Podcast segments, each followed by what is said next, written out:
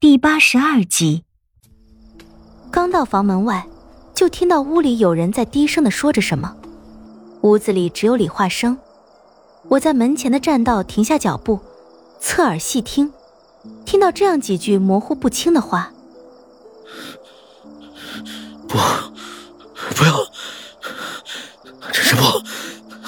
你要敢伤他一根头发，我要你命！”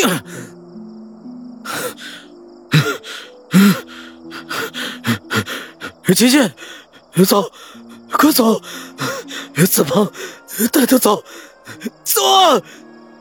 启剑，这个名字倒是有几分耳熟，我好像是在哪里听到过。脑子里将这个名字细想了几番，却没想起来是在何处听到过。李化生这是在说梦话。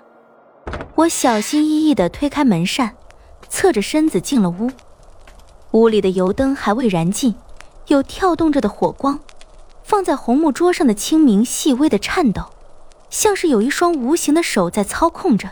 李化生躺在床上，双手用力地攥紧衣角，眉头紧皱，脸色苍白，额头上渗出了豆大的汗珠，看那副模样，应当是在做噩梦了。不，不！他忽然从床上坐起来，一声大吼，桌子上的清明忽然间蹦出剑鞘，直朝我飞来，锋利的剑尖直逼我眉心。也不知是被他那一声大吼吓住了，还是被这突如其来的清明吓着了，本能的惊叫一声，刚刚将洗好的鞋子掉在了地上。他猛地转头看向我，反手一挥，朝我眉心直逼而来的清明猛地一拐方向，深深地插入我身旁的门扇。我惊魂未定，他亦像是拖了重担一样，身子忽的垮了下去。是你啊，没伤着你吧？他一边喘着粗气，一边擦着额头上密密的汗珠，胸口大弧度的起伏着。我也被他吓得直喘粗气，心脏跳得厉害。啊，还还好。我将地上的鞋子捡起来，放在他榻前，又去倒了杯茶水，端到他面前。你怎么了？做噩梦了吗？他接过茶杯的手有些颤抖，喝了一口，定了定心神，就把茶杯递给我，自己下了床榻去拔钉在门扇上的清明。嗯，做了个梦。啊，这么晚你不在屋子里，去哪儿了？他将清明收回剑鞘，坐在椅子上继续喝茶。我坐在他身旁的凳子上，见你鞋子脏了些，拿出去洗洗。他手中茶杯一顿，看了一眼我放在他床榻前的软鞋，苦笑一声：“有心了。”你都梦见什么了？出这一身汗。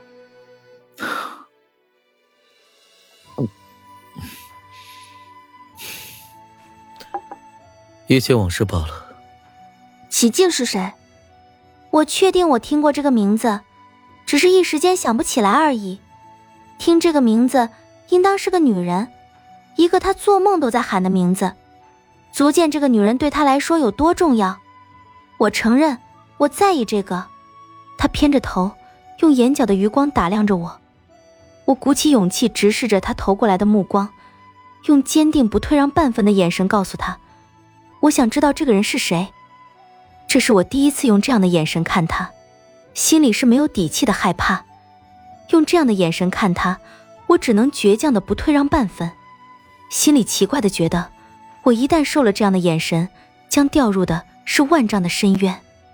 我们就这样的对视着，很久很久，夜风吹得珠帘叮铃作响，摇晃的烛光投出摇晃的影子。他终于是先收了眼神，而我心里却是没有丝毫在眼神上战胜他的欢喜。我在等他告诉我，启静是谁。他站起身，撩开帘子，走到屋外的回廊上，双手扶着栏杆，轻轻的问：“你想知道？”“嗯，我想知道。我想你能告诉我。”谢宁，我有没有告诉过你？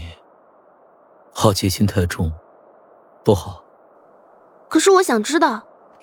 我站起身，撩开帘子，走到他面前，看着低头的他，告诉我好不好？他陷入了长长的沉默，久久都没有一句话。我就这样动也不动的站在他跟前，心里乱成一团。君十三娘问我是不是爱上了他，我说不清楚。感情这档子事儿，我从未经历过，爱还是不爱，是喜欢还是在意，终究是剪不断理还乱。我唯一能确定的，就是他做梦都在喊着的名字。我听着，心里又酸又疼，有着迫切想要知道的冲动。虽然我也明白，知道这些对我来说未必是好事，或许之后我会后悔问他这个问题，但现在。我已经管不了那么多了。他站起身，绕开我，走进屋子，撩开珠帘的时候，手顿在了半空中。他站在我身后，叹了口气：“ 叶宁，我会告诉你他是谁，但是现在还不是时候。但我保证，等到了登环山，我一定会告诉你关于我的一切。”李化生不是我的真名，雪狼也不是我的真名。我到底叫什么？到时也都会一一告诉你。他迈进一步，顺势放下珠帘，刚走没两步又停了下来。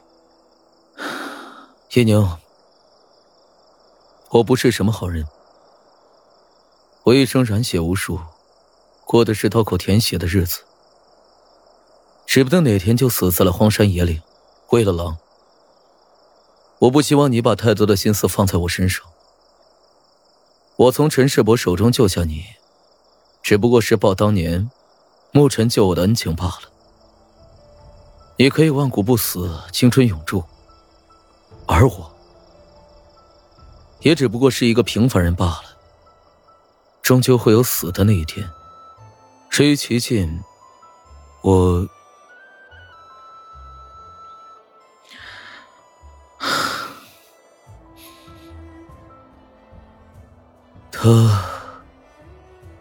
他已经死了。他的脚步声愈来愈远，门扇被拉开，又轻轻的关上。我知道，他已经离开了。死了。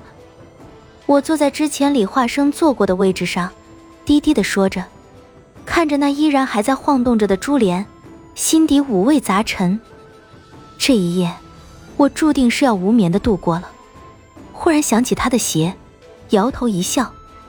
不过片刻，门扇再次推开，他咚咚咚的走进屋子，一股炙热的真气直接将还在滴水的鞋子弄干。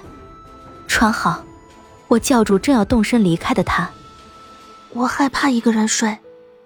啊 我出去醒醒酒，不会走太远。